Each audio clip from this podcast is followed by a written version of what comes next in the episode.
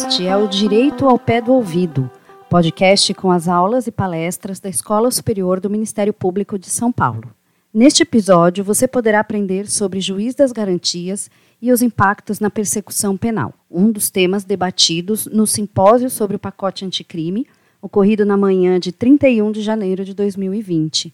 A palestra foi ministrada por Hermann Herschander, desembargador da Seção Criminal do Tribunal de Justiça de São Paulo. Foram debatedoras a Procuradora de Justiça Marta de Toledo Machado e a Subdefensora Pública Geral de São Paulo, Juliana Garcia Belocchi. Venha para a aula de hoje.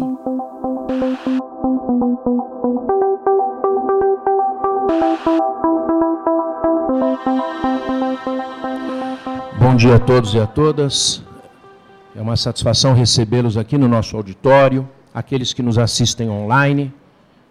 Fazer um agradecimento especial ao Dr. Paulo Sérgio de Oliveira e Costa, que tem dado a nós, dentro da escola superior, toda a autonomia para que a gente possa montar o melhor para o Ministério Público. É, a gente tem conversado muito lá na escola e, na realidade, tudo que vem em benefício para o Ministério Público tem que ser feito em conjunto. E esse evento nós fizemos questão, eu, Fumac, Milene, Zenon, de que fosse um evento multidisciplinar, porque ele envolve várias áreas. Então nós teremos aqui defensores públicos, teremos procuradores de justiça, teremos delegado da Polícia Federal, delegado da Polícia Civil e perito da Polícia Técnico-Científica, de modo que todos poderão dar a sua visão naquilo em que nós tivemos alteração na nossa é, legislação. E o doutor Paulo tem dado toda a liberdade para que a gente possa fazer a escola de todos nós. E nós estamos fazendo. Eu espero que todos é, é, curtam aí tudo que nós programamos.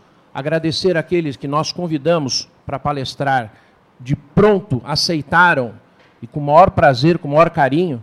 Né? Primeiro que eu tive a oportunidade foi o doutor Herman, e ele falou: seu pedido é uma ordem, só digo o dia, a hora que eu estarei lá. Então, é, só nos dá alegria pessoas que querem compartilhar conosco o conhecimento e a troca de experiência. Então, desde já, eu chamo à mesa para a composição o desembargador Hermann Herschander, desembargador da Seção Criminal do Tribunal de Justiça do Estado de São Paulo.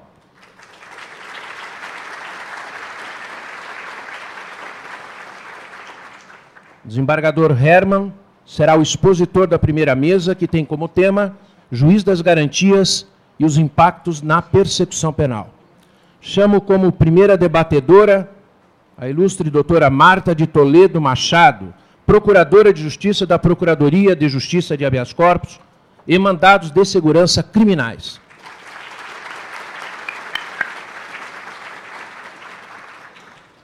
Para finalizar a primeira mesa, eu chamo a doutora Juliana Garcia Belocchi, subdefensora pública geral do Estado de São Paulo.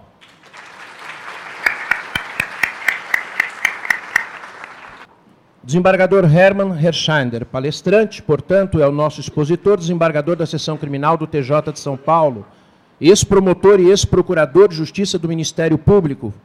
Foi elevado à condição de desembargador pelo critério do quinto constitucional. Professor de Direito Processual Penal da FMU, Faculdades Metropolitanas Unidas, professor do curso de pós-graduação Lato Senso de Direito Processual Penal da Escola Paulista da Magistratura, membro do Conselho Diretivo ex-coordenador da área de Direito Processual Penal da Escola Paulista da Magistratura e professor convidado do curso de pós-graduação do COGEAI da Pontifícia Universidade Católica. Doutor Herman, é um prazer tê-lo aqui mais uma vez. O senhor está com a palavra. Muito bem, eu estou aguardando aqui para trocar os slides. Em primeiro lugar, enquanto isso, já quero fazer os agradecimentos, dizer que para mim é, não é só uma satisfação, mas é, sempre, é uma verdadeira emoção falar ao Ministério Público, estar no Ministério Público. Eu permaneci nessa casa durante 24 anos muito felizes da minha vida, porque no Ministério Público, que foi minha casa durante esse tempo, fiz as melhores amizades possíveis. E cada vez que retorno a esta casa, eu me sinto em casa, continuo me sentindo em casa no Ministério Público. Por isso queria agradecer enormemente o convite ao Dr. Paulo Oliveira Costa, grande dileto amigo, trabalhamos lado a lado durante muitos anos, ao Dr. Levi, e a escola do Ministério Público. Queria saudar todo o Ministério Público, queria saudar meu querido presidente da minha sessão, meu direto amigo, desembargador Guilherme Strenger, que me dá a honra também da presença, a, os, aqueles que estão dividindo a mesa comigo, doutor Levi, agradecendo mais uma vez o convite, doutora Marta, procuradora de Justiça, que há muitos anos uh, oficia, representa o Ministério Público com um brilho próprio e enorme na 14ª Câmara Criminal. Eu dizia aqui uh, que a 14ª Câmara Criminal, o Ministério Público é privilegiado porque ele tem esteve durante muitos anos a nossa corregedora, a minha querida amiga doutora Tereza Exner, e depois que a doutora Tereza se afastou, tivemos a, a doutora Marta uh, com o brilho que, é, que é próprio às duas. Cumprimentar a doutora Julina Beloc, todos que me conhecem sabem da minha admiração pela, pelo trabalho da Defensoria Pública, todos que foram meus alunos, eu vi alunos meus, ex-alunos meus aqui, sabem como eu, eu me refiro com, com, com, grande admiração à Defensoria Pública nas minhas aulas e também quando temos defensores públicos sustentando na Câmara. O tema uh, juiz de garantias que me foi que me foi dado é um tema da maior polêmica. Hoje fala-se tanto de juiz de garantias que nós esquecemos do pacote anticrime. É a lei do juiz das garantias. Né? Uh, de tal forma esse tema esse tema vem vem vem sendo trazido à baila na imprensa e por todos que tratam da lei. O tema é extremamente polêmico e é uma verdadeira revolução. Ele representa uma verdadeira revolução no processo penal. Uma revolução feita sem consulta sem grandes debates, uma revolução trazida para no dia 24 de dezembro para entrar em vigor em 30 dias. E nós vamos ver, eu vou tentar apontar uma série de falhas, falhas gravíssimas na lei, eh, que nos deixou e nos deixa ainda todos extremamente perplexos. A meu ver, é, é difícil falar sobre essa lei, sobre essa, especialmente sobre esse instituto, porque ainda nós não temos jurisprudência a respeito, temos pouca doutrina a respeito, as primeiras obras estão saindo, e, e, e essa revolução, como eu disse, tem, há muita coisa a ser discutida. Então, não, não tem a menor pretensão de trazer aqui nenhuma verdade, nenhuma, nenhuma, uh, nenhuma, nada fixo, nada garantido, simplesmente trazer algumas questões a debate e a jurisprudência, a meu ver, vai ter um papel fundamental, porque a lei, como está, o texto da lei, a aplicação literal da lei é impossível. Então, a, a jurisprudência vai ter que fazer um papel muito importante para tornar essa lei minimamente aplicável. E vamos ver como isso sairá. Para dar um exemplo só do descuido da lei, eu, eu trago o descuido da lei, para começar a falar o artigo 3D da lei. O juiz que, na fase de investigação, para praticar qualquer ato incluído nas competências do artigo 4 e 5 deste Código, ficará impedido de funcionar no processo. Só um exemplo. Se nós formos ver o artigo 4 e 5 do Código, não tem nada a ver com competência. Então, saiu a lei, foi promulgada a lei, foi com, com uma menção a dois artigos que estavam no projeto da lei, mas hoje não correspondem ao, ao, ao artigo 3b, que efetivamente é o artigo que traz as competências do juiz de garantias. Quer dizer, nós estamos. Foi, o que foi promulgado foi um rascunho de lei, não foi uma lei. Né? pegaram o rascunho e simplesmente promulgaram com um erro grave desse. E depois, ficará impedido de funcionar no processo? Não. Toda a fase postulatória do processo é o juiz de garantias que vai funcionar. Ele ficará impedido de funcionar a partir da instrução apenas, e não ficará impedido de funcionar é, é, no processo. A ideia que está subjacente à criação do juiz de garantias é uma ideia que ninguém, ninguém pode ser contra. É preciso, quanto mais possível, garantir a imparcialidade do juiz. Né? Mas a ideia que, que, que, que, ainda é subjacente a isso é o seguinte: o juiz que toma contato com a investigação, ele é influenciado pela investigação e ele então perde a sua imparcialidade. Nós precisamos então blindar o juiz, nós precisamos de um juiz impermeável, de um juiz asséptico para julgar a ação penal. Alguém que nem sequer tenha tido contato com as provas colhidas fora do contraditório, com as provas colhidas no inquérito policial. Essa, essa ideia do juiz de, de garantias, ela já está, já está no projeto, que ainda está tramitando, um projeto de novo CPP, que ainda tramita no, no, no, no Congresso Nacional, eu vou me referir a ele, mas não, não houve força até o momento para ser a, a, implementada.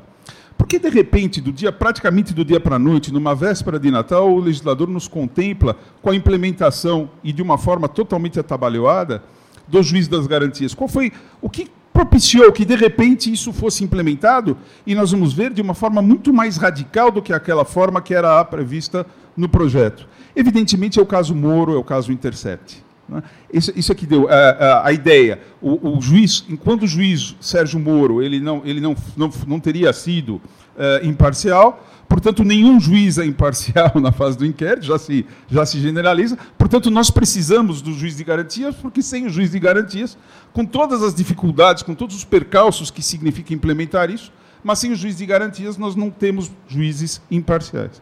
Quer dizer, uma generalização total. Nós podíamos chamar, então, a lei, em vez de ser lei de uh, anticrime, pelo, o pacote anticrime, pelo menos nisso que se refere a, a, a, ao juiz de garantias, seria a lei Moro, lei Intercept. Mais uma vez, nós temos uma lei criada em cima de um, de um caso concreto, aquilo que se chamou de direito de processo penal de emergência, mais uma vez, aparece aqui é, com, toda, com toda a clareza. O... A preocupação de não influenciar os jurados, nós sempre tivemos. Né? Porque eh, no tribunal do júri há, uma série de coberturas, uma série de garantias para que os jurados não sejam influenciados. Então, o promotor não pode ler a pronúncia, a incomunicabilidade dos jurados, o réu não pode estar algemado. Outro dia até comentava com a doutora Marta, isso na Câmara, um advogado, um advogado muito principiante, um advogado com muita dificuldade de expressão, mas muita dificuldade de expressão, foi fazer uma sustentação oral na Câmara reclamando que o júri que ele tinha participado era em que o cliente dele tinha sido condenado era um júri nulo porque o promotor lera um pedaço da pronúncia e isso influenciaria os jurados. E eu pensei comigo, ora, o que é que influencia? Então o promotor não pode ler a pronúncia, mas depois vai um promotor que é um leão do júri e esse advogado, e será que isso não influencia mais os jurados do que a leitura de um trecho da pronúncia? Mas Ainda se compreende a preocupação em não influenciar os jurados, porque os jurados são leigos. Mas a preocupação de não influenciar agora é o juiz togado. É o juiz togado que não pode ser influenciado, ele não pode nem ter contato com a prova do inquérito, ele não pode ter, ter tido contato com prova ilícita, a, a, depuração do julgado, quer dizer, a lei manda que eventualmente se haja prova ilícita, ele não pode mais, ele não poderia mais estar suspenso, mas ele não poderia mais atuar porque é o medo, a, necessidade de nós termos um juiz totalmente asséptico, totalmente impermeável, o que é absolutamente impossível, e não se espera que, isso, que isso se imponha a um juiz togado. Nós estamos, a lei está dando ao juiz togado da sentença um status semelhante ao do juiz leigo, ao, um status semelhante ao do juiz togado. É verdade que essa, essa, esse contato do juiz com a prova do inquérito tira a imparcialidade dele? Será que isto é assim? Por favor, doutor Levi. O Supremo Tribunal Federal, em mais de uma ocasião, afirmou o contrário. E eu trago aqui dois, duas decisões do STF de lavra de dois ministros que são favoráveis ao juiz das garantias. Uma do ministro Ricardo Lewandowski, e eu destaco, está destacado, o juiz ao presidir o inquérito apenas atua como um administrador, um supervisor, não exteriorizando qualquer juízo de valor sobre os fatos ou questões de direitos que o impeça de atuar com imparcialidade no curso da ação penal. O artigo 75 do CPP, que adotou a regra da prevenção da ação penal do magistrado que tiver autorizado diligências antes da denúncia ou da queixa, não viola nenhum dispositivo constitucional. E, por favor, mais uma, doutor Levi. Agora, uma outra decisão no mesmo sentido, praticamente com as mesmas palavras, do ministro Dias Toffoli. Então, o Supremo Tribunal Federal, pela palavra aqui, eu trago o exemplo de dois ministros favoráveis ao juiz das garantias, disse com todas as letras que a atuação do juiz no inquérito policial não o torna parcial, não, não, não impediria, então, que ele atuasse uh, na fase do, da ação penal. Vamos ao projeto. O projeto de lei, o PL 8045 de 2010, inspirou nitidamente a, a, a, a redação do atual artigo 3 etc., que está trazendo aqui as competências do juiz das garantias. É, eu estou é o artigo 14 do projeto que traz as competências do juiz das garantias, segundo o projeto, mas eu destaco aqui no projeto três pontos que vão ser diferentes daquilo que foi implementado. O artigo 15 diz: a competência do juiz das garantias abrange todas as infrações penais, exceto as de menor potencial ofensivo, isso está no texto. E cessa, notem, cessa com a propositura da ação penal. Com a propositura. Oferecida a denúncia ou a queixa, cessa a competência do juiz das garantias. Então, o modelo do projeto é um modelo semelhante, efetivamente, ao nosso modelo de São Paulo, o modelo do DIP. O parágrafo 3 os autos que compõem as matérias submetidas à apreciação do juiz das garantias serão apensados aos autos do processo, segundo o projeto. Então, o juiz do processo ele não toma decisões, mas ele tem conhecimento do inquérito policial. E o artigo 16, o juiz que na fase de investigação praticar qualquer ato incluído nas competências do artigo 14, ficará impedido de funcionar no processo. Aí sim, no processo, porque oferecida a inicial, ele não atua mais observado no disposto no artigo 748. E o artigo 36, os autos do inquérito instruirão a denúncia sempre que lhe servirem de base. É a repetição do atual artigo 12 do CPP. Então vejam que a proposta do projeto é muito menos radical do que aquilo que foi implementado. Eu vou destacar, no que foi implementado, eu estou só preocupado com o horário, estou sendo um pouco rápido, mas eu vou destacar quatro aspectos. Então, o primeiro aspecto é a divisão de competência funcional entre o juiz das garantias e o juiz da instrução e sentença. O juiz do inquérito ficando impedido de atuar na ação penal após o recebimento definitivo da denúncia. Esse é o primeiro aspecto. Eu estou trazendo abaixo o dispositivo da lei. Eu, eu não sei se isso poderá ser disponibilizado depois aos senhores, mas está à disposição. Doutor Levi, por favor. O, o próximo aspecto é o juiz, não, o juiz de garantias não pode mais atuar de ofício na fase do inquérito. O artigo 3A diz: o processo penal, e é fundamental esse artigo, o processo penal terá estrutura acusatória, vedadas a iniciativa do juiz na fase da instrução, da investigação, vedadas a iniciativa do juiz na fase de investigação e a substituição da atuação probatória do órgão de acusação. Terceiro aspecto, o juiz do processo não pode ter acesso a algumas provas do inquérito, na verdade. Né? Há algumas exceções. Mas as provas repetíveis, as provas orais do inquérito, ele não terá acesso. O artigo 3C, parágrafo 3 diz que os autos das, da competência do juiz da garantia ficarão acautelados. Eu vou falar sobre essa palavra. Ficarão acautelados na secretaria do juízo. E o quarto aspecto, o problema da, implantação questão da implantação do juiz de garantias, que a lei vai, nos, vai tratar disso de forma absolutamente simplista e sem dizer absolutamente nada, na verdade. Então, esses quatro aspectos que eu queria brevemente destacar. Então, vamos ao primeiro deles, por favor. O primeiro deles, a questão da divisão de competência funcional. De um lado, o juiz das garantias e, de outro lado, o juiz da instrução e da sentença. A lei aqui atua como um verdadeiro pêndulo, porque é exatamente o oposto que o CPP traz. O artigo 75 do atual CPP, ele diz: a distribuição realizada para efeito de competência de fiança ou decretação da prisão preventiva torna o juiz prevento para a ação penal.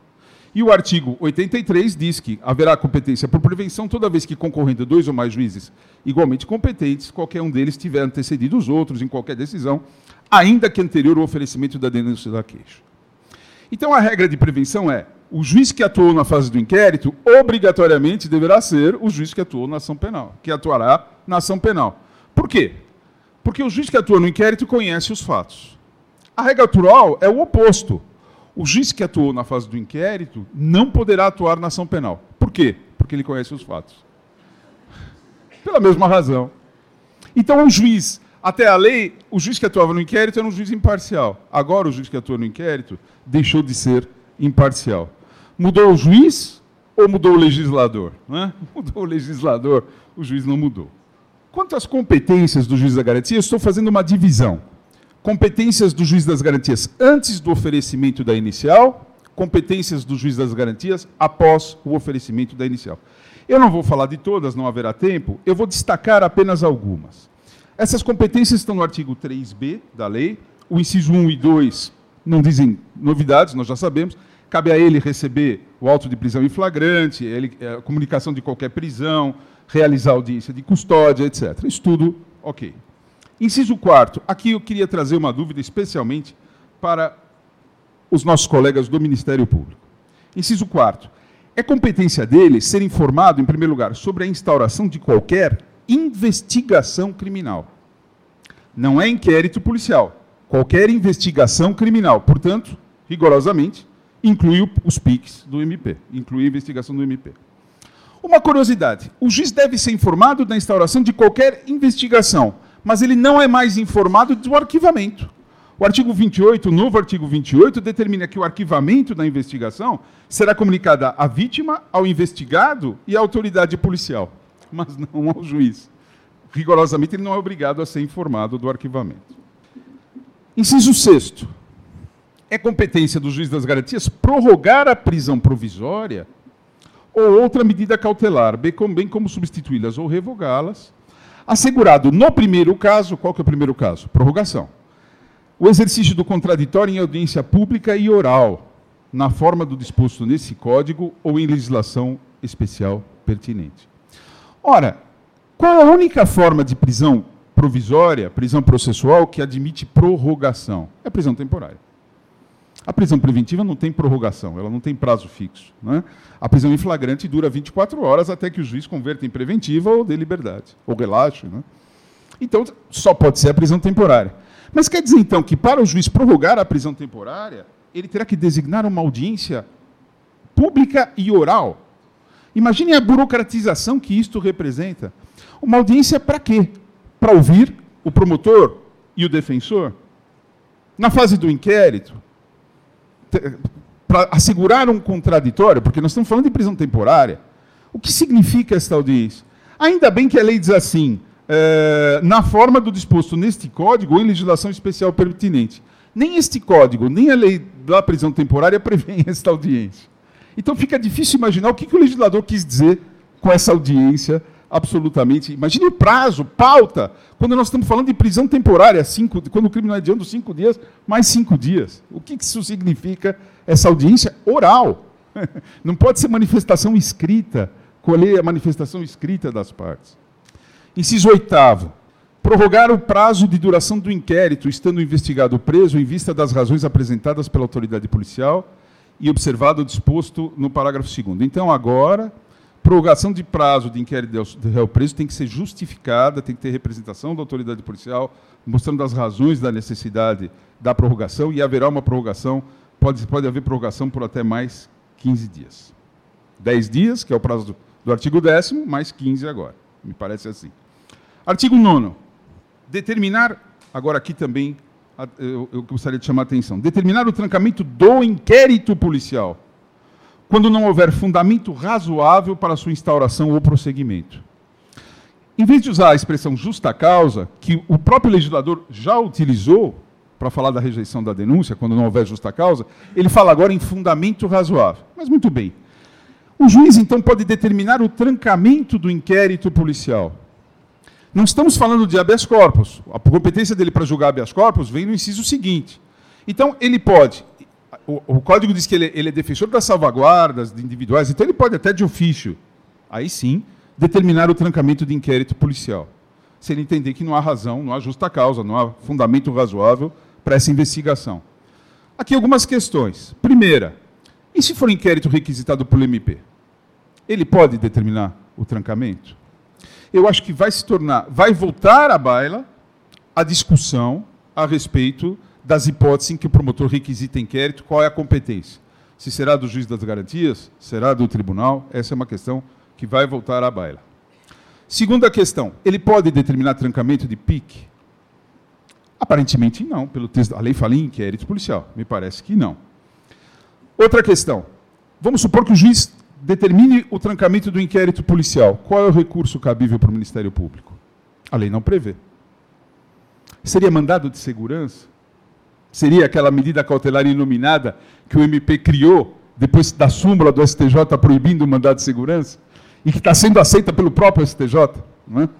O STJ diz não pode ter mandado de segurança. Então o MP fica sem meios. Bom, então, já que ele não tem meios, vamos aceitar uma medida cautelar inominada. Então, nós, que, que recurso caberá? A meu ver, a, a solução, e aqui eu, eu, simplesmente um palpite, será considerar que essa decisão tem natureza de concessão de habeas corpus, ainda que de ofício, e permitir o recurso em sentido estrito, né? do, do, do 581, inciso 10. Mas, embora a lei não diz nada sobre isso. O inciso 12 dá competência a ele a julgar o habeas corpus impetrado antes do oferecimento da denúncia. O legislador esqueceu que existe queixa também o habeas corpus né, totalmente esqueceu. É, antes do oferecimento da denúncia. Questão: mesmo se o MP for o coator, E aqui, mais uma vez, a questão vem à baila. É? Vai ser o tribunal competente? Vai ser o juiz das garantias? A lei não diz, eu acho, só estou dizendo, isso aqui me parece que pode ressuscitar a discussão sobre de quem é a competência para julgar HC quando o promotor é coator. Porque a lei está dizendo, genericamente, habeas corpus anterior ao oferecimento da denúncia, a competência é do juiz das garantias. Mas a jurisprudência, a meu ver, vai tender a manter o entendimento de que é o tribunal. Mas, embora a lei aqui não diz. Inciso 15 assegurar prontamente, quando se fizer necessário, o direito otorgado de, de acesso aos autos. Eu, eu vou, vou, resumir. A, a, a, é, é, a súmula vinculante 14 do STF que está aqui nesse dispositivo. Né? Direito da defesa de acesso aos autos da investigação criminal. Autos da investigação criminal. Então, vamos supor que eles, a, a defesa se rebele tá alegando que o MP não está dando acesso ao PIC literalmente está compreendido aqui na, na, na, nas atribuições do juiz, de, nas competências do juiz de garantia, determinar que o promotor responsável pelo PIC a, dê acesso aos autos do PIC à defesa. E depois o inciso 17, apenas para mencionar, eu não vou falar sobre isso, é a questão de, cabe a ele, é competência dele, decidir sobre homologação do acordo de não persecução penal ou de, de colaboração premiada. Muito bem, agora vamos falar das competências dele após o oferecimento da inicial. E aqui é que vem uma parte uh, uh, bastante, bastante radical em relação ao projeto. É, é competência dele, nos termos do inciso 14, decidir sobre o recebimento da denúncia ou queixa, nos termos do artigo 399. Então, é aquilo que nós chamamos o segundo recebimento, a ratificação uh, do, do recebimento. O artigo 3C repete, a competência do juiz das garantias abrange todas as infrações penais, exceto as de menor potencial ofensivo, e cessa, diferentemente do projeto, cessa com o recebimento da denúncia ou queixa na forma do artigo 399 do CPP. Vamos só relembrar o artigo 399 do CPP. Recebida a denúncia ou queixa, o juiz designará dia e hora para audiência, ordenando a intimação do acusado, de seu defensor, do Ministério Público e, se for o caso, do querelante ou do assistente. Portanto, é aquela ratificação do, do, do recebimento da denúncia. Agora, por favor. Então, embora a lei não diga expressamente, eu fiz uma relação das, das competências dele, do juiz das garantias, após o oferecimento da inicial. Então, é competência dele rejeitar ou receber a denúncia ou queixa. É competência dele determinar a citação pessoal ou por edital, conforme o caso.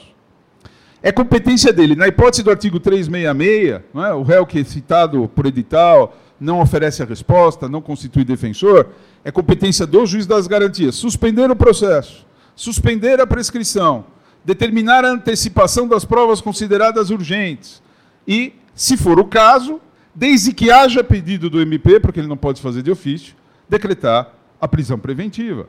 É competência dele colher as provas antecipadas. É competência do juiz de garantias. Ainda não houve a confirmação do recebimento da denúncia, a partir da qual a competência se transfere.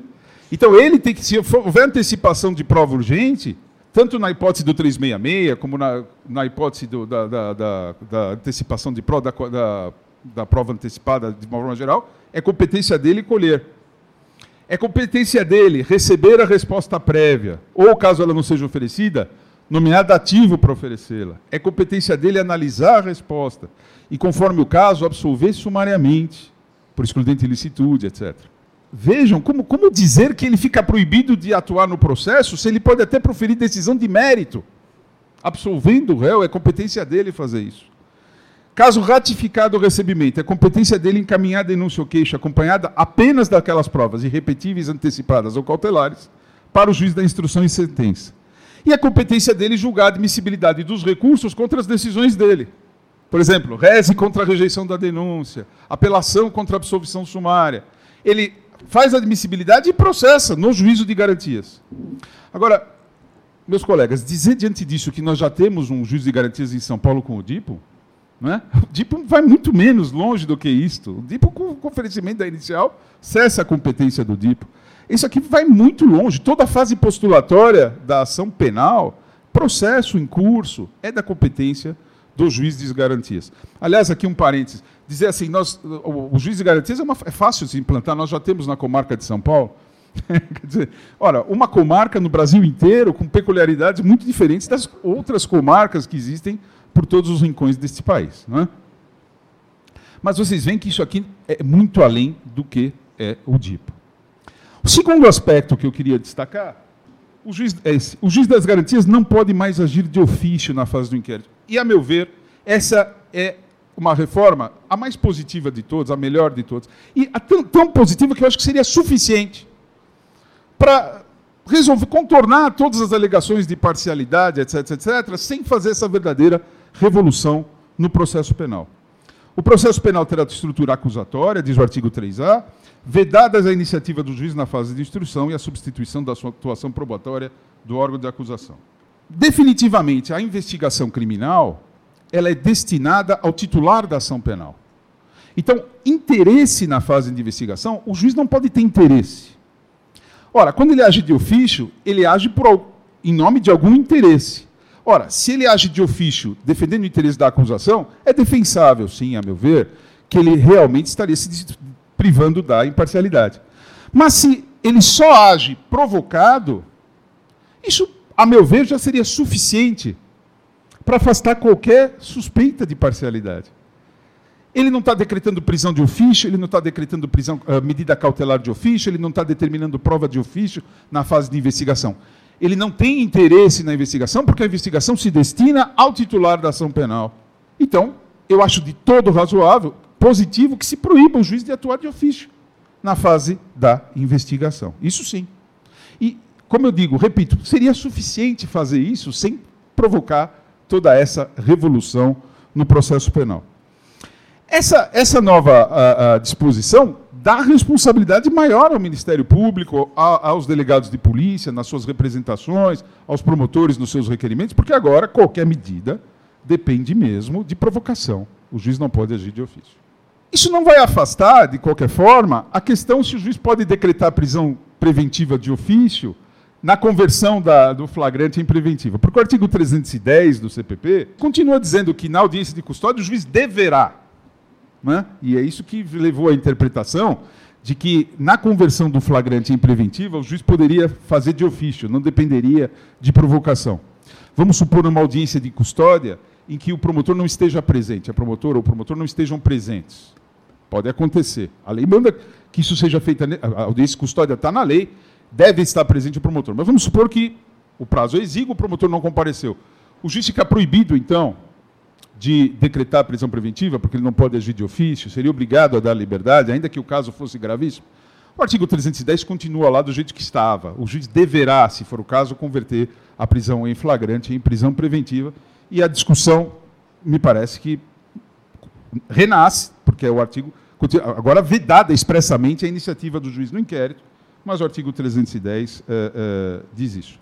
E mais, o parágrafo 2 do artigo 310 tem tem uma esdrúxula prisão preventiva obrigatória, não é? totalmente esdrúxula, eh, porque ele diz: se o, se o agente é reincidente, ou integra organização criminosa, ou integra organização criminosa ou milícia, ou porta arma de fogo de uso restrito, o juiz deverá denegar a liberdade provisória com ou sem medidas cautelares. Então, se o juiz ficou obrigado a denegar a liberdade provisória, não tem alternativa. Ressuscitou-se a prisão preventiva obrigatória.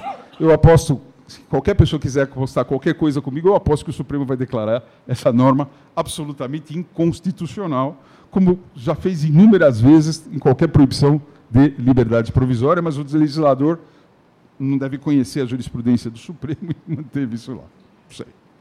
Bom, tacitamente, e a, e, e, e a lei nova vai provocar um mundo de revogações tácitas, tacitamente ficam revogadas todas as disposições que permitem ao juiz ajudar de ofício no inquérito. Por exemplo, uh, decretar cautelares, interceptação telefônica de ofício, tudo isso está revogado tacitamente. Terceiro aspecto, e esse, é, a meu ver, é o monstrengo da lei, é a questão da proibição do acesso às provas do inquérito pelo juiz, excetuadas as provas cautelares, irrepetíveis e as provas uh, uh, antecipadas. Notem a palavra, eu queria destacar isso. Os autos que compõem as matérias de competência do juiz de garantia ficarão acautelados na secretaria deste juízo, à disposição do MP e da defesa, e não serão apensados aos autos do processo enviados ao juiz da instrução e julgamento, ressalvadas aquelas provas. A palavra acautelado quer dizer, não é simplesmente mantido, guardado. Acautelado quer dizer cercado de cautela, protegido, preservado. Criou-se um sigilo para esses autos. Não serão apensados. Agora, o sigilo não é para as partes. O acesso das partes é livre. É o primeiro sigilo legal para o juiz. Então eu fico imaginando, vamos imaginar, o juiz não pode conhecer o inquérito. Eu fico imaginando o juiz às voltas aqui, se defere uma medida, não defere. O juiz do processo. Ele vai dar uma sentença. O que será que esse réu disse aqui na, lá no inquérito? Será que houve reconhecimento? Aí ele espera entardecer, ele se tranca no gabinete. O legislador está pensando que o inquérito é de papel, né? Porque acautelados, né? ele esqueceu que tem o digital. Ele se tranca no gabinete como se ele fosse consultar um site pornográfico. E ele consulta o inquérito policial. O que será que aconteceu? Que ninguém saiba que ele consultou o inquérito policial. Não é verdade? Porque ele não pode saber. Acautelados. Acautelado contra quem? Contra o juiz. Porque senão ele vai ficar influenciado. A meu ver, esse é absolutamente. A jurisprudência vai ter que dar um jeito nisso. Né? E eu, vou, eu pergunto, vou perguntar depois, se houver tempo, será que o MP pode, sistematicamente, então, pegar cópia do inquérito e juntar na ação penal, na fase de instrução? A meu ver, teria que ser. Mas, pelo que está na lei, não pode. Não vai poder. A meu ver, será prova ilegítima. Será prova ilegítima. Violação de norma processual. Vamos, vamos, se der tempo, vamos chegar mais lá. Estou com um pouquinho ainda. Pelo meu prazo. É a garantia do juiz asséptico. Do juiz. Devia, por que, que não se, devia se dar competência para um juiz estratosférico, para um juiz de outro planeta, quem sabe? Fica revogado tacitamente o artigo 12 do CPP, que diz o inquérito policial acompanhará a denúncia ou queixa sempre que servir de base a uma ou outra. E o juiz pode levar em conta o inquérito na sentença? O artigo 155, aliás, a lei é cheia de revogações tácitas, que dão aso à discussão. O artigo 155 diz que o juiz não pode decidir exclusivamente com base nas provas produzidas na investigação, nos elementos de informação contidos na investigação. Ou exclusivamente fica tacitamente revogado porque ele nem vai conhecer, supostamente ele não vai conhecer a, a, as provas uh, produzidas na investigação, salvo aquelas irrepetíveis, cautelares e antecipadas. Mais ainda, o juiz tem que o juiz, o juiz da instrução do processo, vai, ser, vai, haver, vai haver uma palestra sobre isso, não quero me adentrar, mas ele recebendo os autos, eh, ele tem que reexaminar as cautelares em 15 dias. Com base em que, se ele não conhece as provas do inquérito? Se as partes não podem mesmo juntar peças, ele vai ter que acreditar na palavra das partes. Olha, lá no inquérito foi assim. Mas o senhor não sabe, mas foi, eu estou dizendo. É difícil imaginar isso. Então, a jurisprudência vai ter que permitir que se juntem cópias. Eu não vejo outra saída. Não vejo outra saída. E, finalmente, a questão da implementação do juiz de garantias. A questão da implementação. A lei é, como eu disse, é absolutamente simplista. Ela não prevê normas de transição, ela não prevê de onde virão as custas para a implementação, ela não prevê como isso se resolve. E ela tinha dado originalmente, felizmente houve a suspensão da, da, da, da, vigência, mas ela tinha dado 30 dias a partir do dia 24 de dezembro, em pleno recesso. Então vamos supor que no dia 25 de janeiro, 24 de janeiro, alguém amanhecia, alguém é preso em flagrante, numa cidade de, do, do, do, Rincão do Brasil, próximo, o juiz da comarca e o próximo juiz a 200 quilômetros de distância, como disse a doutora Tereza, precisando ir de barco para lá e o delegado pergunta: para quem que eu vou levar? Quem que vai fazer audiência de custódia? Se o juiz da comarca fizer audiência de custódia, ele não pode julgar ação penal, vai ser julgado a 200 km de distância. Se eu levar para o juiz a 200 km de distância, pegar o barco, etc., etc., toda a fase postulatória vai ser lá. E aqui só vai ser só vai ser a instrução e a sentença. Como é que isso se realiza? Vamos lembrar não, não há normas de transição. O artigo 2 do Código de Processo Penal diz que a lei processual aplicar-se-á desde logo, sem prejuízo das validade, da validade dos atos praticados sob a égide da lei anterior. Então, rigorosamente, acabados os a, a, a vacatio legis, ou acabados os seis meses que o ministro Toffoli originalmente tinha dado, já começaram, pulula, pulularão as alegações de nulidade, de impedimento de juízes, um atrás do outro. E, finalmente, doutor Levi, mas agora, pra, caminhando para o fim, eu trago algumas questões para debate. Não tenho resposta fechada para essas questões. A primeira é essa. As partes que terão acesso ao inquérito podem fazer cópias dele e juntar a ação penal?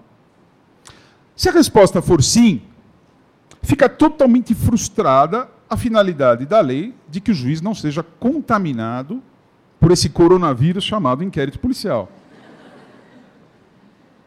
Nem com lenço né, se resolve isso.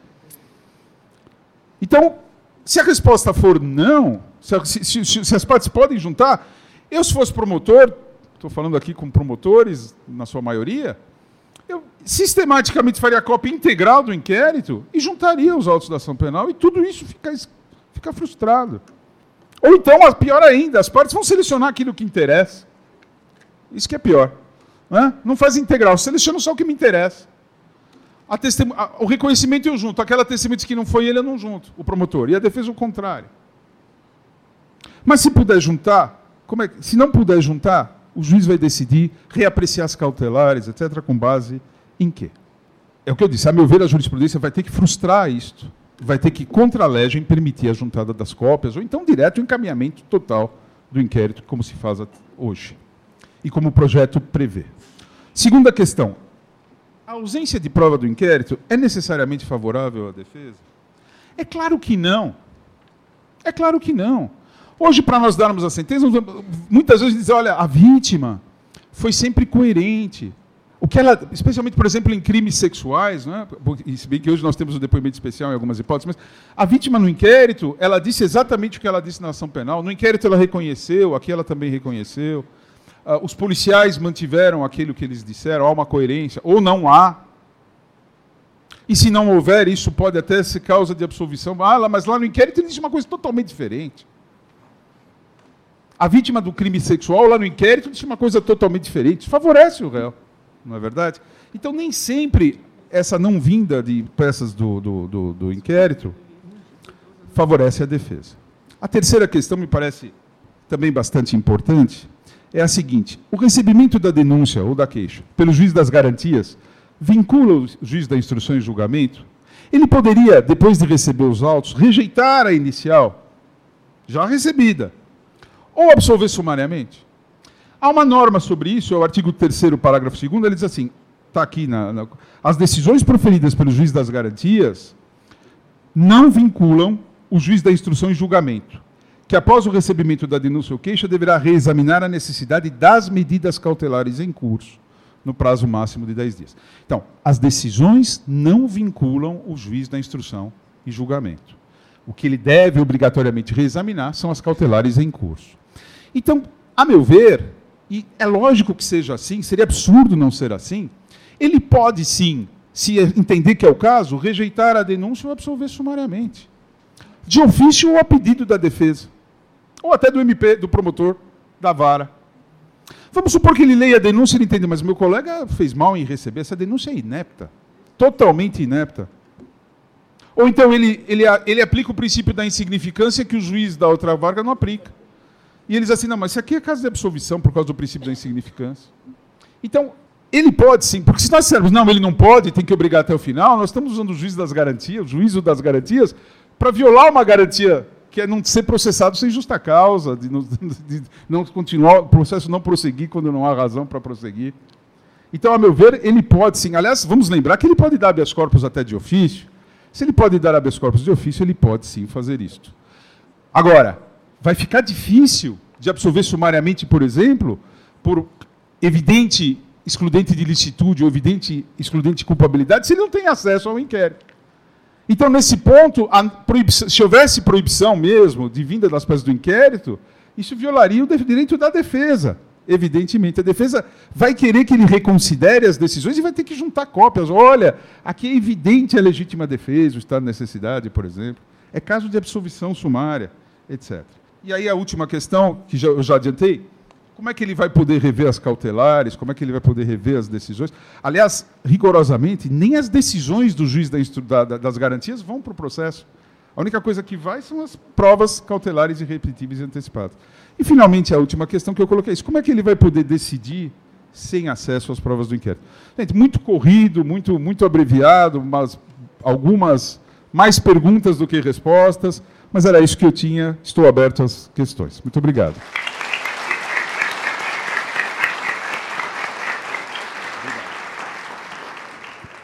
Desde já eu passo a palavra à doutora Marta de Toledo Machado. Doutora Marta de Toledo Machado é procuradora de Justiça da Procuradoria de Justiça de Habeas Corpus e Mandados de Segurança Criminais.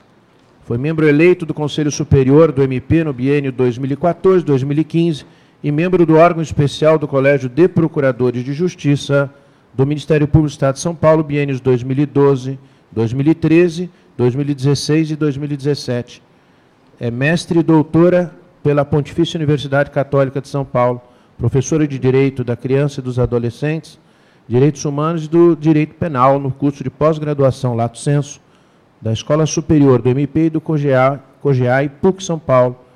Foi professor da Faculdade de Direito da PUC, autora de livros, capítulos e artigos científicos. Compôs bancas de doutorado, mestrado e qualificação na USP, PUC e UFBA, PUC de Minas Gerais, na Universidade Católica de Valparaíso, Chile. Doutora Marta está com a palavra. Bom dia. É, eu agradeço é, imensamente o convite e a honra de estar aqui, doutor Paulo Sérgio, diretor da escola, é, ao doutor Levi. Realmente é, é um prazer participar dessa mesa inicial dos trabalhos, ainda que considerando o risco enorme que todos nós estamos nos expondo, não é, é por falar sobre uma matéria tão nova, uma matéria, como bem disse o desembargador Herman, é, que há pouca doutrina. E, então, eu, eu, peço aos colegas que tomem as minhas considerações como considerações iniciais, não é?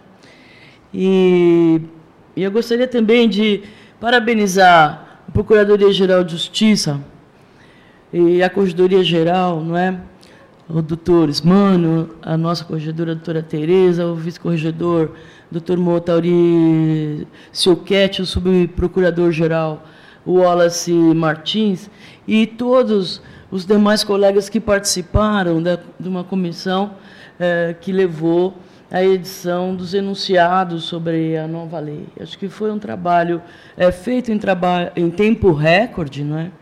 E foi um trabalho muito bem feito. Para mim, foi de imensa é, serventia na reflexão. Acho que, é, ainda que alguém possa ter divergência com um ou outro dos enunciados, acho que esse não é nem o ponto é, mais relevante. Acho que o ponto mais relevante é que o trabalho é de uma qualidade tal que permite que a gente tenha de maneira mais rápida e ágil uma, uma posição frente a essas uh, normas, não é? que uh, causam realmente uma dificuldade muito grande de interpretação por tudo que já disse o uh, Dr. Herman na sua é, brilhante palestra, como sempre, que a mim nada surpreende, estou acostumado ao trabalho é, do Dr. Herman. Né?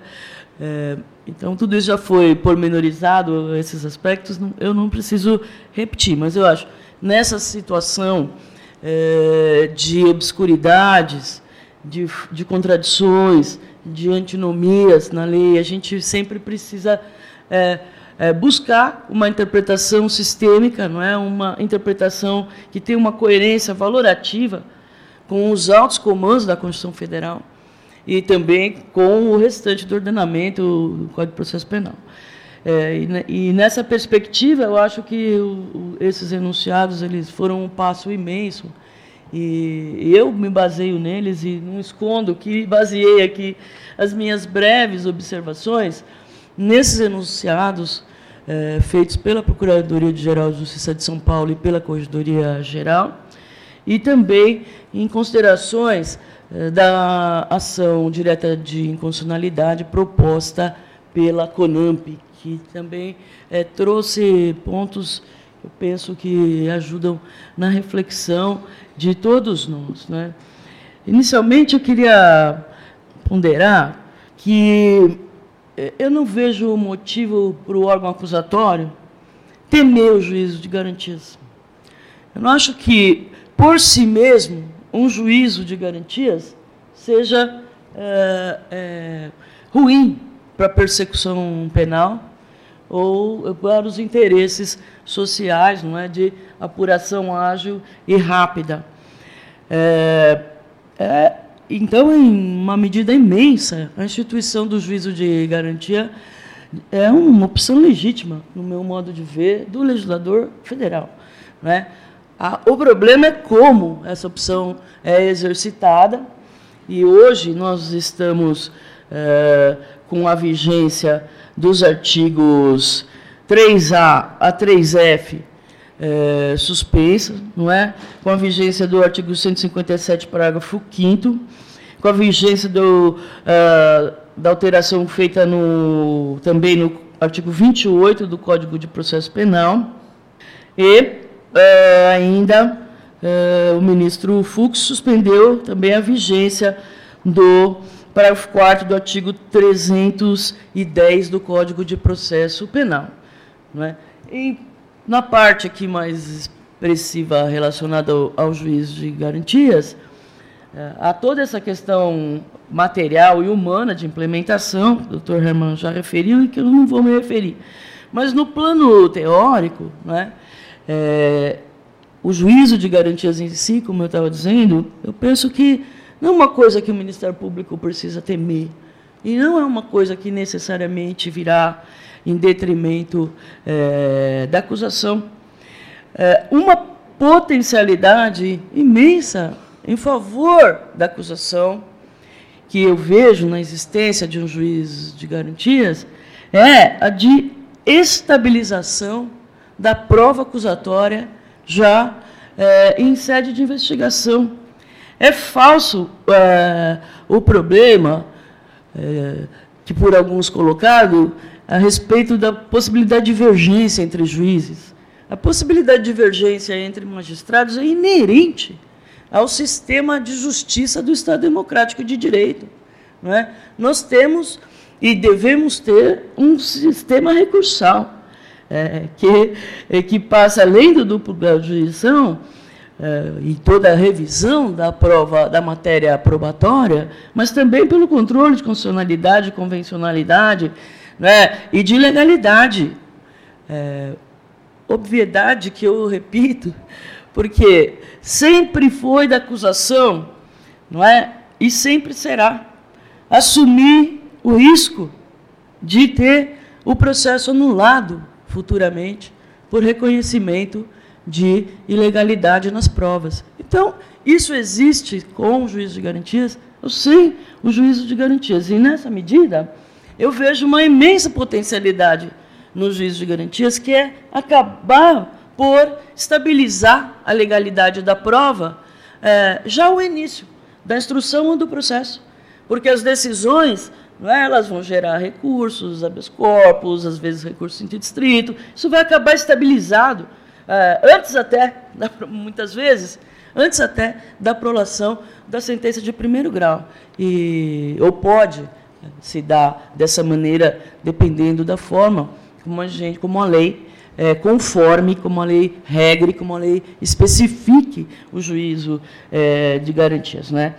Então, o problema, no meu modesto modo de ver, como eu estava dizendo, é outro. O problema é como é que se institui o juízo de garantias. É, é como se alcança não é, um equilíbrio mais fino entre o interesse social na persecução crimes, de um lado, e o interesse na percussão penal a tempo, né, de que ela venha a tempo hábil para a sociedade, e, de outro lado, é, as garantias processuais do suposto autor do fato, que sempre foi o problema central do processo penal e continua sendo aqui é, no juízo das garantias, e eu aponto só na linha de, de organizar aqui a minha exposição. Né?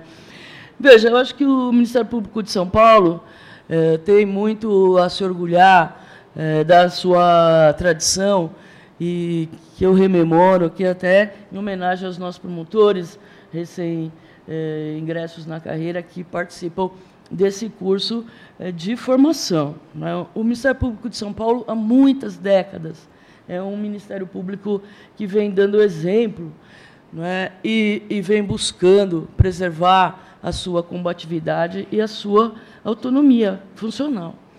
É, a, talvez a maior dessa amostra, é, num período muito sombrio da vida nacional, foi a persecução ao Esquadrão da Morte, né, em plena ditadura militar, com todos os membros do Ministério Público, do Ministério Público sujeitos a uma cassação sumária do cargo por ato institucional do governo federal, os promotores de justiça de São Paulo combatendo o grupo de extermínio composto por policiais é, civis de São Paulo, não é, e com muito poder, é, um deles com muito poder na sociedade, até o ponto que até tem uma lei que foi batizada aqui, é, com o nome dele, aquela lei que, pela primeira vez, é, ampliou os casos de liberdade provisória lá na década é, de 70. Né?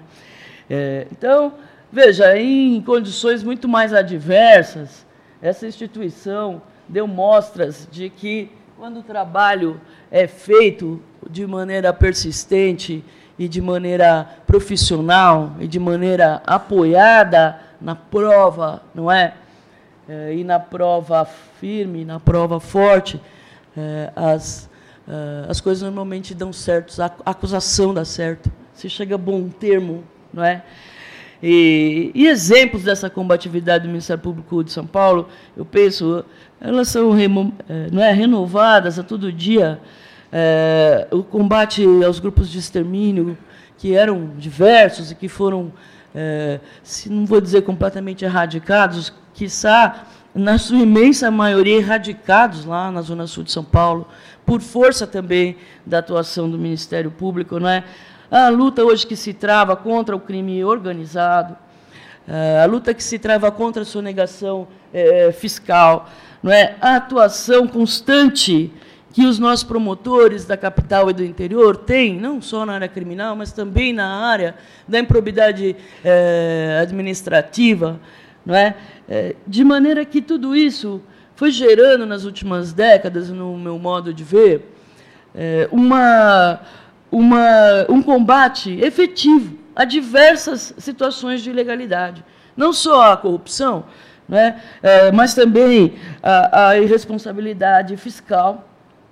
E São Paulo hoje, se ela tem uma das taxas, das menores taxas de criminalidade do país, não é? E se ela tem uma situação de equilíbrio nas contas do Estado e na, nas contas da maioria, da maioria dos seus municípios, assim é também por força dessa atuação constante, individual de cada membro do Ministério Público no dia a dia, que gera a força da instituição. Não é? é evidente que o Ministério Público não fez nada disso sozinho. Isso foi feito também é, é, com, pelo Poder Executivo e, em grande medida, pelo Poder Executivo, a, o aperfeiçoamento das polícias, não é? o imenso esforço da Polícia Militar de São Paulo em se profissionalizar, que eu acho que sempre deve ser é, aplaudido. Não é? O esforço do Tribunal de Contas de melhorar e de implementar formas de controle mais efetivo, e hoje a gente vê nos inquéritos civis é que existe uma estrutura funcionando no Estado inteiro, uma é, estrutura de fiscalização do próprio Tribunal de Contas, em cima da qual o Ministério Público é, não raro trabalha, é? e isso apoia é, o nosso serviço. De maneira que, para resumir, não é? eu só queria lembrar isso. Quando a gente trabalha com base no que eu aprendi dos mais antigos quando eu entrei no Ministério Público há mais de 30 anos, que primeiro a gente investiga, primeiro a gente analisa a prova, primeiro a gente busca efetivamente a prova, depois a gente forma a opinião de elite. Né? E quando a gente trabalha assim, e quando a gente trabalha com base numa prova, numa prova uh, robusta, numa prova firme, é, a gente chega a bom porto e a maioria das discussões jurídicas sobre validade da prova, sobre isso, sobre aquilo, fica é, diminuída dentro é, dos processos. Né? É, para os nossos novos colegas aqui, eu desejo um imenso sucesso na carreira. Eu só queria finalizar dizendo que o exercício da função de promotor de justiça na democracia ela não pode ser vista como um, um esporte de risco. Né? O promotor de justiça não tem que andar na beira do abismo da legalidade da prova, né? não apostar na vertigem do jogador, não botar pilha na egolatria. Ah, a prova era ruim, a prova era fraca, a prova era tangenciava a ilegalidade, mas eu ganhei. É? Então, acho que é, não é isso que o Estado democrático exige é, de um promotor de justiça. E, é, depois da é, belíssima exposição do Dr. Herman, eu queria é, destacar só alguns pontos é, numa linha de tentativa de interpretação sistemática não é, dessa lei que traz é, tantas dúvidas é, para todos nós. Não é? Como o Dr. Herman disse, o maior, o que marca mais essa, essa faceta inicial da lei é essa busca do sistema acusatório uh, puro, ou seja, tirar a iniciativa judicial da produção da prova. É, me parece claro que não é possível tirar completamente a iniciativa judicial da produção de prova, porque a soberania da decisão judicial sempre é, pode é, exigir que o juiz é, determine a produção de determinadas provas para a formação do seu convencimento. E isso é inerente ao sistema democrático e vai ser sempre assim. Então, e continua em vigor, evidentemente, os artigos 400, parágrafo 1 404, 616, não é? E como destacou um dos enunciados da, da Procuradoria-Geral e da Corregedoria, inclusive também o artigo 156 do Código de Processo Penal continua em vigor. Não é? É, o enunciado daí, número 3, veio dizendo que o artigo 3A do CPP não revogou os incisos 1 e 2 do artigo 156, salvo, no caso do inciso 1 no que tange a possibilidade de determinar de ofício a produção de prova antecipada é, na fase de investigação. Então, é, por outras palavras, no nova sistemática, não é como já destacou, é, isso já está em vigor por for força de outros dispositivos que não foram suspensos, como destacou a fala do Dr. Herman, hoje o juiz não pode mais ter iniciativa de produção de prova na fase investigativa, só na fase é, do é, conhecimento, né? A ação da CONAMP, a DIN, né, proposta pela CONAMP, ela impugnou essa parte final do artigo 3A que fala assim: o processo penal terá estrutura acusatória, vedadas a iniciativa do juiz na fase de investigação e a substituição da atuação probatória do órgão de acusação. Ela quer suprimir essa última parte e a substituição da atuação probatória do órgão da acusação. E o argumento da CONAMP é o seguinte: o juiz, ele não pode ser juiz acusador, evidentemente, mas ele também não pode ser juiz defensor, né? E marcou, é, chamou muito a minha atenção a peça subscrita pelo ex-procurador-geral da República, Aristide Junqueira, um trecho em que ele demonstra que o juiz produzir prova na fase de investigação em favor do acusado, não é do investigado, é uma característica da Inquisição. Nas instruções de Torquemada, assim era. Nas instruções é, de Valdez, Fernando de Valdez, que comandou a Inquisição Espanhola, também era. Na Inquisição Portuguesa, assim também era. Né? É, o juiz não pode produzir prova, se o juiz não pode produzir prova na fase de instrução, não pode produzir prova nem a favor da defesa, nem a favor da acusação. Porque, dizendo também que está produzindo prova a favor do investigado, o juiz pode resultar numa produção de prova em favor da acusação. É, não existe como você separar, é, não é, no mundo da realidade, ou antecipar se uma prova vai ser a favor da acusação ou se uma prova vai ser a favor é, da defesa se ela ainda não foi produzida. Não é? Então, é, eu achei que foi um ponto interessante que a ação da CONAMP descartou. O enunciado número 7 da que eu já me referi, ele também ele diz que antes da decisão sobre a prorrogação do prazo de duração do inquérito policial, estando o investigado preso, o Ministério Público deverá se manifestar. E assim, de fato, né, é, me parece absolutamente é, necessário. É um dos outros dispositivos impugnados na DIN da CONAMP, né, o artigo 2b, inciso 8 que fala que uh, o juiz poderá prorrogar o prazo, como já disse, lembrou o doutor Herman, a pedido da autoridade policial. Mas veja, ação penal, uh, o inquérito policial é voltado para o titular da ação penal, para a formação da opinião de elite. Né? Uh, a inicial da, da CONAMP elenca diversos acordos no Supremo Tribunal Federal, no mesmo sentido desse pequeno resumo de um acordo do Pleno, relator ministro Sepúlveda pertence. O Ministério Público é o árbitro exclusivo no curso do inquérito da fase empírica necessária, da base, perdão, empírica necessária ao oferecimento da denúncia.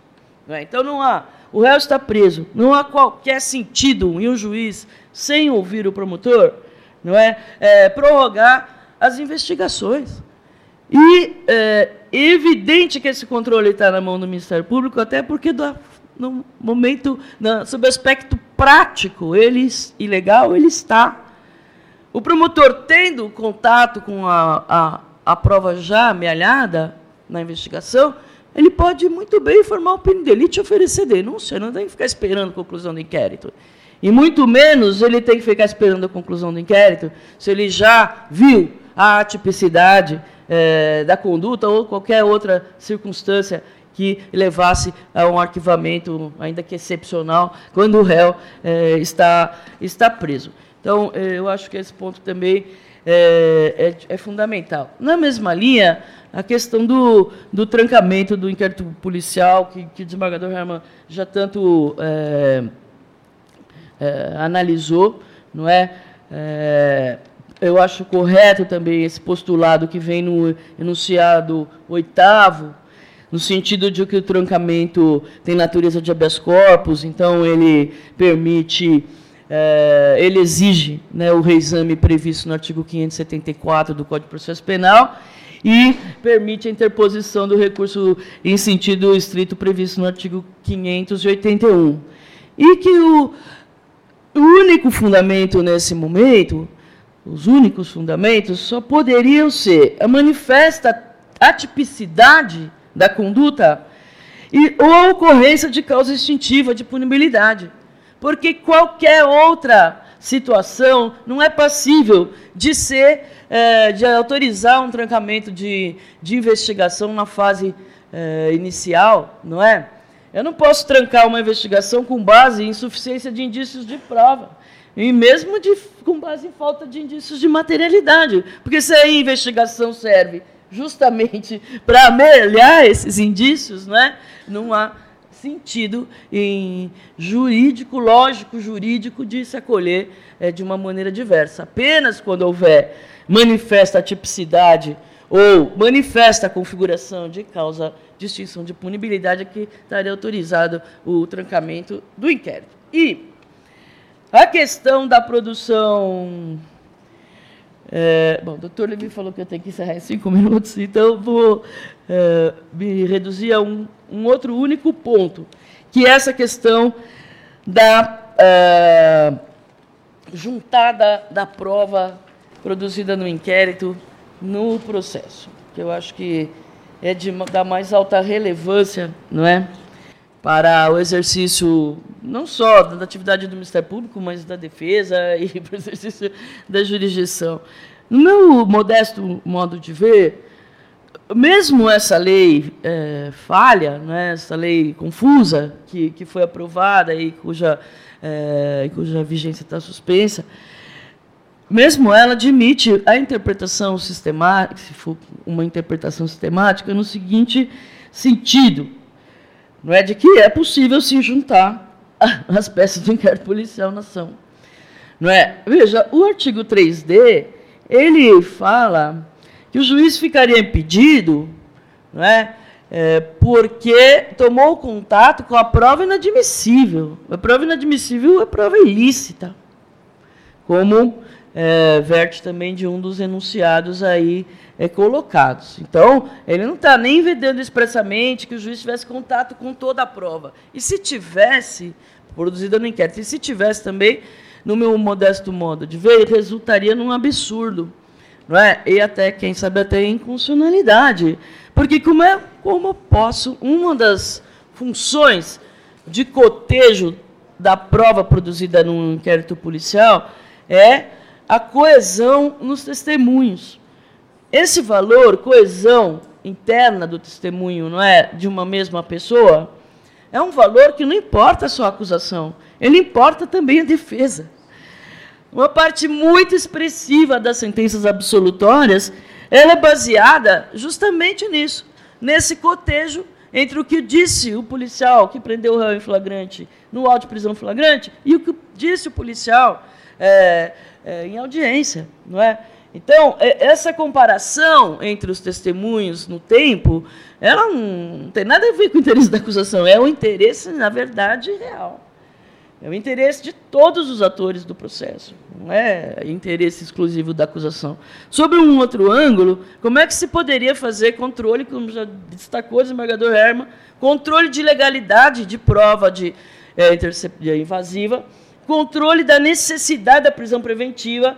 Como é que se pode fazer esse controle sem examinar o inquérito policial? E como se poderia impedir qualquer parte de juntar um documento não é? dentro de um processo de um processo criminal, seja defesa, seja acusação.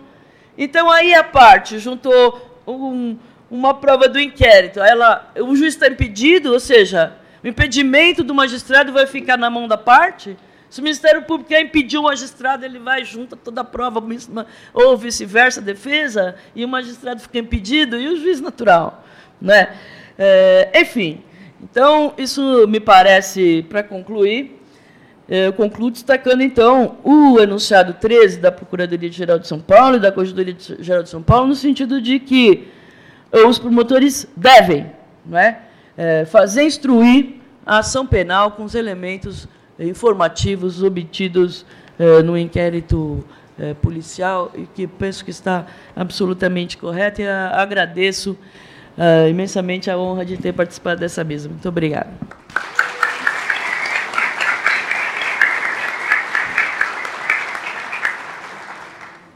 Bom, eu passo a palavra à doutora Juliana Garcia Beloc, subdefensora pública geral de São Paulo, integrou a comissão designada para elaborar o anteprojeto do novo Código Penal, é mestre e doutora em Direito Processual Penal pela Universidade de São Paulo, USP, ex-diretora da ANADEP e ex-presidente da APADEP, professora de curso de pós-graduação, Direito Processual Penal, autora de livros, e artigos nos seguintes temas: processo penal, execução penal, sistema é, de penas de prisão, tribunal do júri, direito das mulheres, acesso à justiça.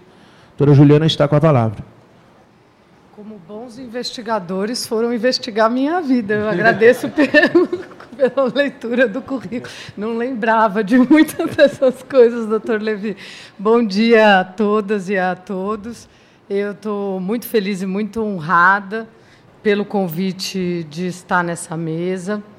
Quero, antes de mais nada, fazer uma saudação muito afetuosa e com votos aí de um excelente trabalho pela frente ao Dr. Paulo Sérgio. Acho que começou com estreia de gala hoje, né? Impressionante a qualidade desse desse evento e a grandeza da participação de todos aqui.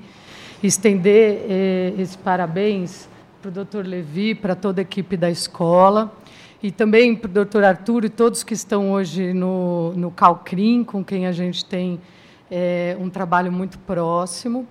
E pedir é, o favor, doutor Paulo Sérgio, de enviar o doutor João Paulo Ismânio, acho que talvez seja a última oportunidade que eu tenha, ainda nas duas gestões, de é, participar de um evento comum e o mandato do Dr. Ismânio se encerra em breve e o nosso também. É, também teve reeleição na Defensoria Pública Geral e por quatro anos só aumentou a minha admiração que eu já tinha como pessoa, o doutor Ismânio, e que agora passei a nutrir como gestor. Ele fez uma gestão absolutamente séria, mas dialógica, agregadora, né? Foi um marco para todos nós e nos ensinou muito na Defensoria Pública também. Então, leve esse meu abraço afetuoso a ele. É, já estamos em despedidas também na Defensoria Pública. A gente fica feliz quando esse momento acaba de gestão, mas dá um pouquinho já de saudade dos problemas. É, mas é, essa, essa, esse ato da escola né, representa muito isso também, esse espírito agregador de estarmos debatendo junto magistratura, Ministério Público, Defensoria, um tema tão importante. Me deram a gentileza também da última palavra como defesa, mas isso só me favoreceu porque eu pude me iluminar pela palestra do Dr. Herman. Vou pedir licença. Herman, para não errar seu sobrenome. é, e também da doutora Marta. Né? Assim pude também, fazendo minhas anotações, é, com base nas falas aqui e sedimentando aquela mensagem que eu queria passar para todos. É, tem algo que nós temos uma absoluta concordância aqui, né? É, e que até o desembargador Guilherme Strenger tratou aqui na, na abertura. É, o clima de insegurança jurídica que tem marcado o país, sobretudo né, em várias áreas do direito. Acho que ser estudante de direito hoje é uma atividade de risco. A gente não sabe o que falar mais para os alunos de graduação, o que, que é o processo penal, é muito difícil. E eu acho que essa lei trouxe, tem três marcas muito sérias, né? E que a gente tem que debater e expor enquanto democracia e enquanto Estado de Direito, né? É, primeiro, um processo legislativo de reforma que não passa pela oitiva da academia, pela oitiva das instituições que são responsáveis pela aplicação da lei, né? Eu, é, a gente havia um tempo em que nós montávamos comissões de juristas com representante de todas as instituições, debatíamos né, no Senado Federal e, e na Câmara por dois anos para formar um projeto que levasse em consideração todos os olhares e os parlamentares eh, não é uma lei delegada, né? Mas eh, há determinados assuntos, sobretudo quando se mexe em código, que, que não é possível o legislador eh, não, se não não delegar, pelo menos não ouvir e não dar, não considerar é, é, esse olhar do, dos profissionais que estão lidando com o assunto e da academia dos professores que estão estudando isso. Né? Eu que sou do júri, já debati muito com o doutor Cossenso, que estava aqui de manhã, o que, que é de inopino, agora temos um exemplo. Né? O que, que é o inopino aqui fica bem caracterizado nessa lei. E eh, uma outra questão muito séria é o equívoco de realizar mudanças pontuais é, e em um tema que é estruturante, que é fundante. Né? Eu acho que essa geração hoje de aplicadores da lei processual penal de 2000, 2010, 2020 sofre, na verdade, a omissão que nós tivemos enquanto nação de não editar um novo código de processo penal a partir de 88, quando a gente fundou uma nova ordem constitucional. A gente não sabe se tem um código acusatório ou inquisitório. É óbvio que mesmo que optemos pelo modelo acusatório, eu acho que deva ser esse o caminho, há sempre algumas ferramentas de temperança e de equilíbrio desse sistema, nada pode ser exatamente puro, mas o que nós temos hoje não é isso. O que nós temos hoje é um sistema esquizofrênico, é um sistema sem personalidade alguma, com um código. O Dr. Herman bem mostrou isso agora. Não, não, não se conversa, né? O, o legislador mudou algo que é, criar esse papel do juiz de garantias deveria provocar uma, uma, re, uma reanálise, não estou dizendo de alterar necessariamente todos os ativos, mas no mínimo uma reanálise de pertinência ou adequação de, de todo o código que vem para frente. Né? Como é que você muda o artigo 3 né? É, é, quer dizer, algo que é conceitual e não reproduz isso. Então, de fato, o código não dialoga, ele não se conversa, fica muito difícil entender o 156 diante dessa nova figura, né? É, e, e, vários outros dispositivos. E é, eu, que sou um pouco provocadora, não poderia deixar de fazer, é, eu acho que fica um tempero ainda um pouco pior quando a gente tem uma marca de um Supremo atomizado e talvez excessivamente politizado. Né? Aí a gente fica em maus lençóis mesmo, né? sem saber o que, é na, o que na base a gente faz. É, precisaria começar dizendo isso e falar que concordo em muitos aspectos com o que foi dito aqui, mas não poderia deixar de defender, é, de uma maneira bastante firme, essa concepção do que, que é o papel do juiz na fase da investigação e na produção probatória. Né? Uma coisa é discutir o juiz de garantias enquanto esse símbolo.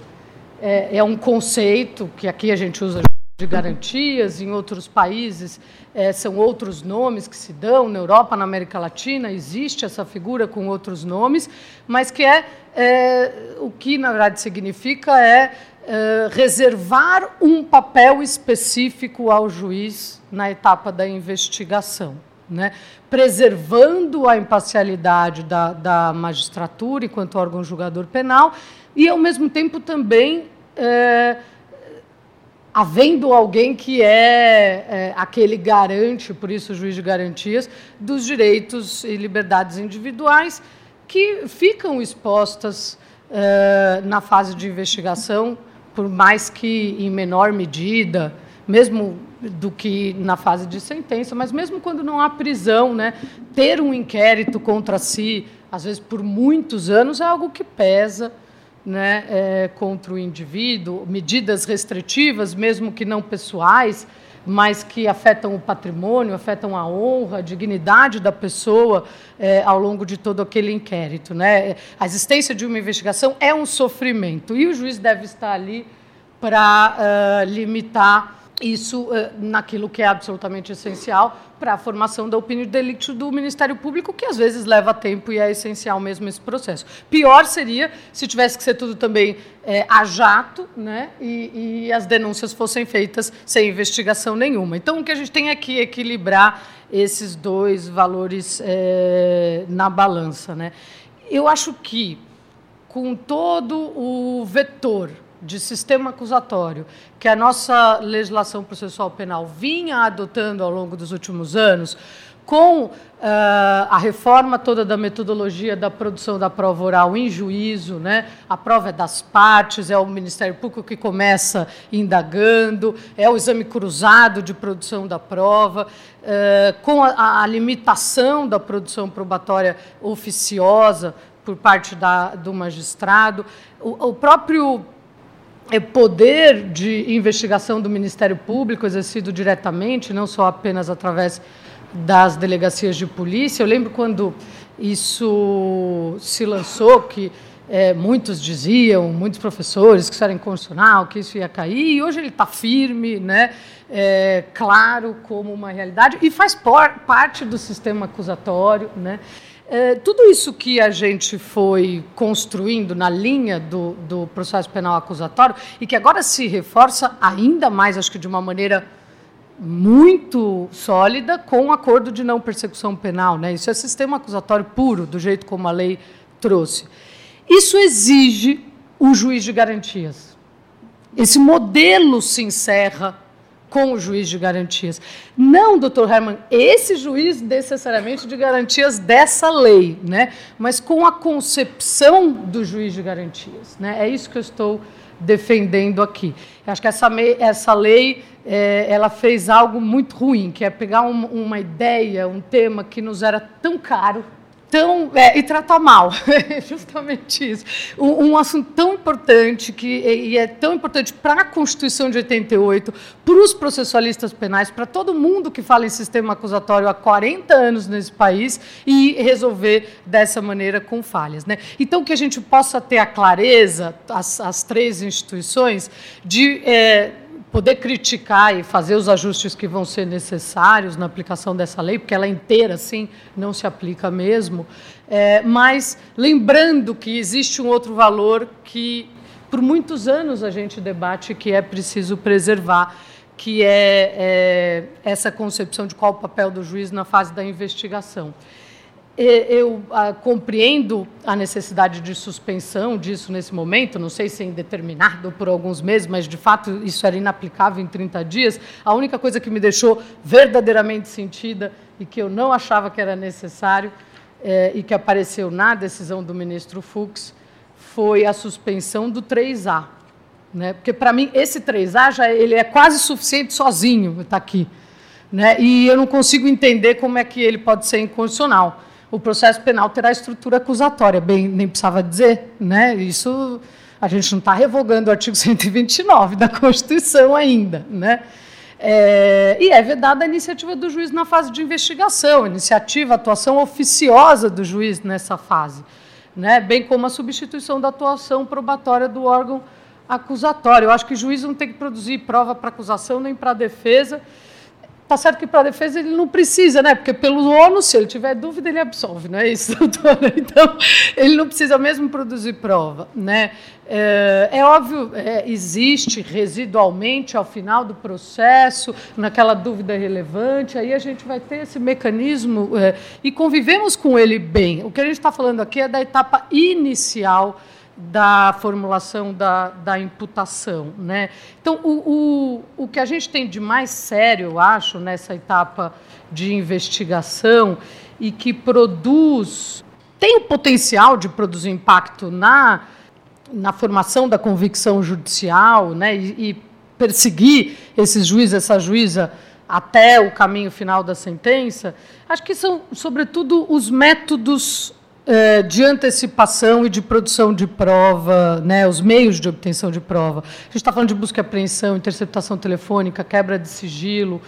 Né, é, nesse ponto é delicado o juiz entrar, porque não tem ainda imputação, né, não tem é, formulação da hipótese fática acusatória ainda, o Ministério Público ainda não tem convencimento suficiente para saber que acusação ele formula, e, e, o juiz já precisa se ver no papel de imaginar imputação, imaginar relevância e pertinência de prova, né?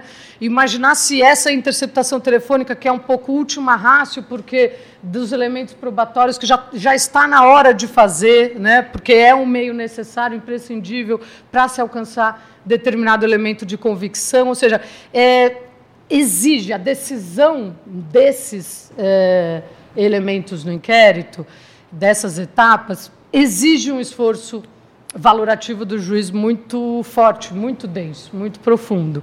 E talvez esse juiz mesmo que tenha participado dessas é, atividades, é, não, se a gente pudesse construir né, um modelo de que ele não fosse o juiz a sentenciar ao final, isso poderia trazer é, muitos ganhos é, para o nosso processo penal, para a nossa metodologia. E é óbvio que a gente sempre está falando é, não da figura particular do juiz e da juíza. Né? Eu já ouvi é, muitos colegas, amigos, magistrados, falando, poxa, então quer dizer que o juiz não era imparcial antes? Né? Não, não é disso que se trata. Né? A imparcialidade do juiz, da juíza enquanto é, indivíduo, ela é, ela é própria do, do cargo, é um esforço que se faz por dever de ofício, né, pelo mistério da função.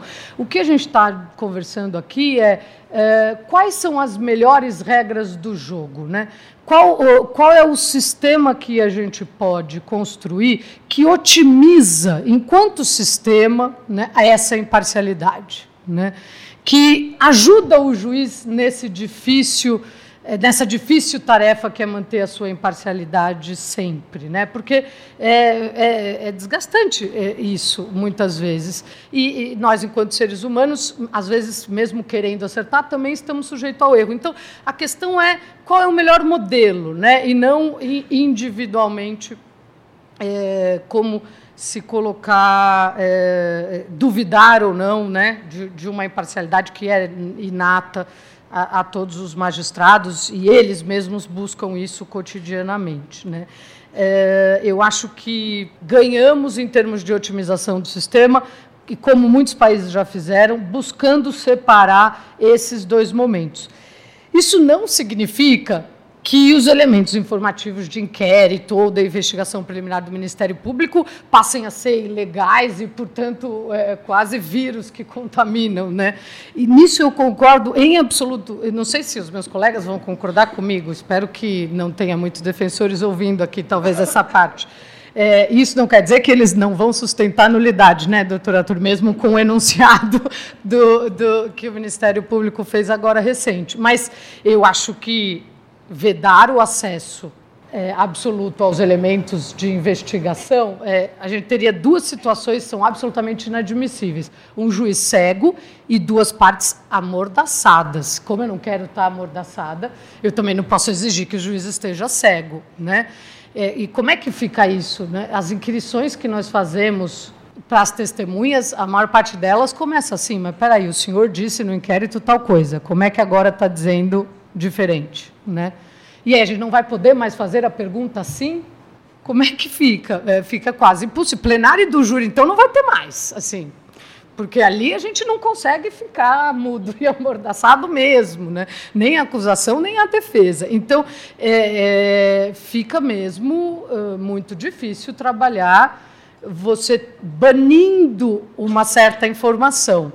Aqui a questão é de valor probante. Né? E eu acho que tem uma, uma crítica que é feita, que é de cultura inquisitória, que não é a lei ou você dizer que um tal dado é sigiloso, é cultura, uma cultura que a gente precisa mudar. Os elementos de informação da investigação, eles servem como justa causa. Eles não podem ser o tronco da sentença. E eles não podem ser o tronco da produção probatória em juízo. Né? O que não pode é um, um juiz, uma juíza, começar a inquirição de uma testemunha na fase é, de contraditório, assim, bem, estou lendo aqui seu depoimento do inquérito, você disse isso, isso, isso, e aí, confirma ou não? Isso é inadmissível. Né? Isso não pode, essa cultura, se é que ela existe ainda, existe residualmente, mas essa a gente precisa superar. É aquele, esse é um dos problemas de não termos mudado o Código Penal lá atrás, quando deveríamos. Né? Então, é, é, é enxergar a denúncia como uma hipótese fática.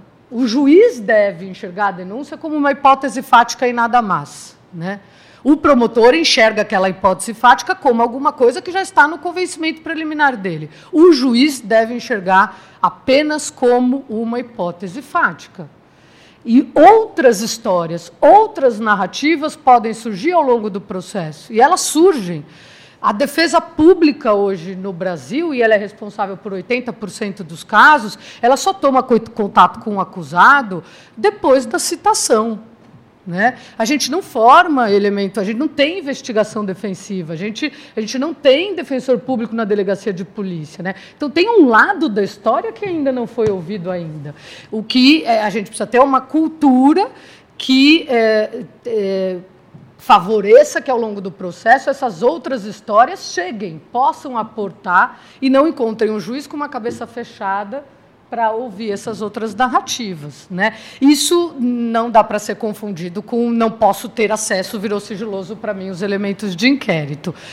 Só para colocar uma pitada mais de provocação nisso. Quando a gente está falando de prova ilícita, aí a minha posição é diferente.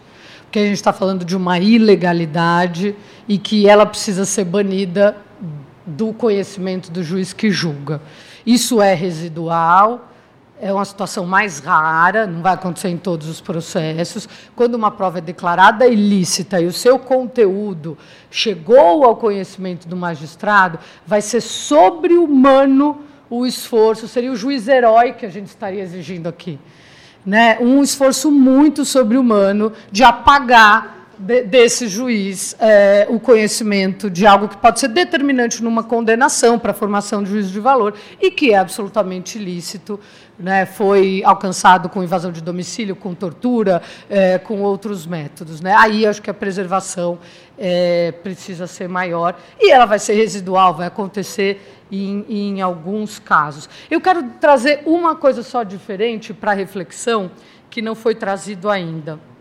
Essa questão de que o juiz de garantias ele atua no, no processo até o segundo recebimento da denúncia, acho que é uma coisa que a gente não está se atendendo ainda o devido valor para isso. O que, que isso significa?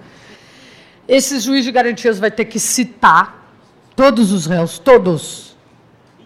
Ele vai ter que é, lidar com todas as suspensões do processo pelo 366, com todas as antecipações de prova nessa fase do 366 é, e, de, e, depois, é, finalmente, receber todas as respostas à acusação, analisar o mérito dessas respostas à acusação e fazer o segundo juízo de recebimento da denúncia. Eu não sei se isso foi consciente ou não no legislador, eu fico me perguntando se foi um erro de remissão, como o primeiro que o senhor mostrou, ou se.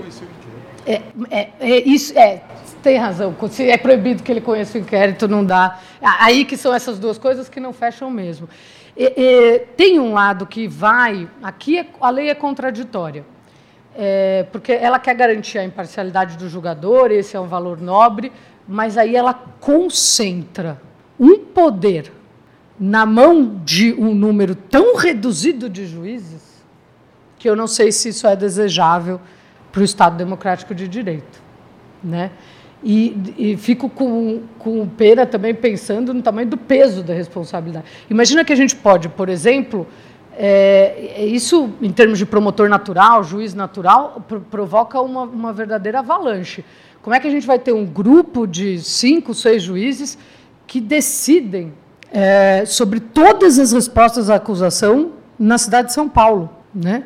Decidem o que é princípio da insignificância, porque é nesse momento que isso é posto. Muitas coisas a gente resolve na resposta à acusação hoje nas varas. Né? São 35, 34 varas criminais na Barra Funda, cada uma com vários promotores, mais de dois juízes, é, dois defensores. Tudo isso passa para um juiz de garantias, que aqui em São Paulo seria um grupo né, no DIPO. É uma, um, um peso e uma concentração de poder muito grande. Né? E que não sei se não, se não resvala aí numa garantia do juiz natural e mesmo do promotor natural é, de uma maneira um pouco a abalar essa, é, essa situação. É claro, o juiz da vara depois pode rever, mas o processo penal não pode ter uma marcha que é feita para que as coisas sejam revistas. Né? A revisão ela é o excepcional que acontece ali, né? E não é, algo que, é, que seja é, sistêmico. Né? Então, é, é essa questão acho que é, é, é muito importante. E nós temos já os juízes da custódia né, para toda a questão da prisão. Então, essa outra parte, bem ou mal, já está acontecendo, a parte da prisão só finalizar fazendo uma última provocação, né? E o doutor Hermer muito bem colocou. A gente, mais uma vez, faz legislação de ocasião para responder a uma questão específica política, né? E que diz respeito com a Justiça Federal, né? O que, que nós temos a ver com isso? E sendo que é, essa massa de processos e de presos, ela está toda nos estados, né? E nos estados, a imensa maioria dos casos também começa com prisão em flagrante delito. Né? É, então, é, essa, essa peculiaridade tem que ser reconhecida para a gente pensar em estruturar o juiz de garantias. Né? Como essa visão da justiça estadual que não foi posta, talvez, é, na análise dessa lei.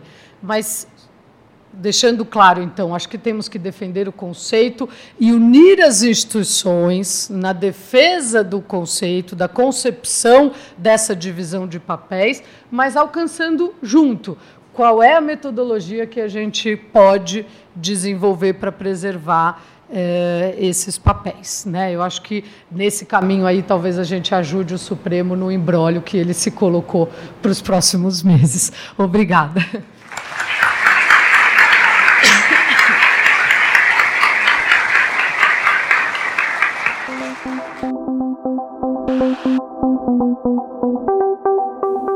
Este foi o Direito ao Pé do Ouvido. Siga o nosso canal e amplie o seu conhecimento com a Escola Superior do Ministério Público de São Paulo.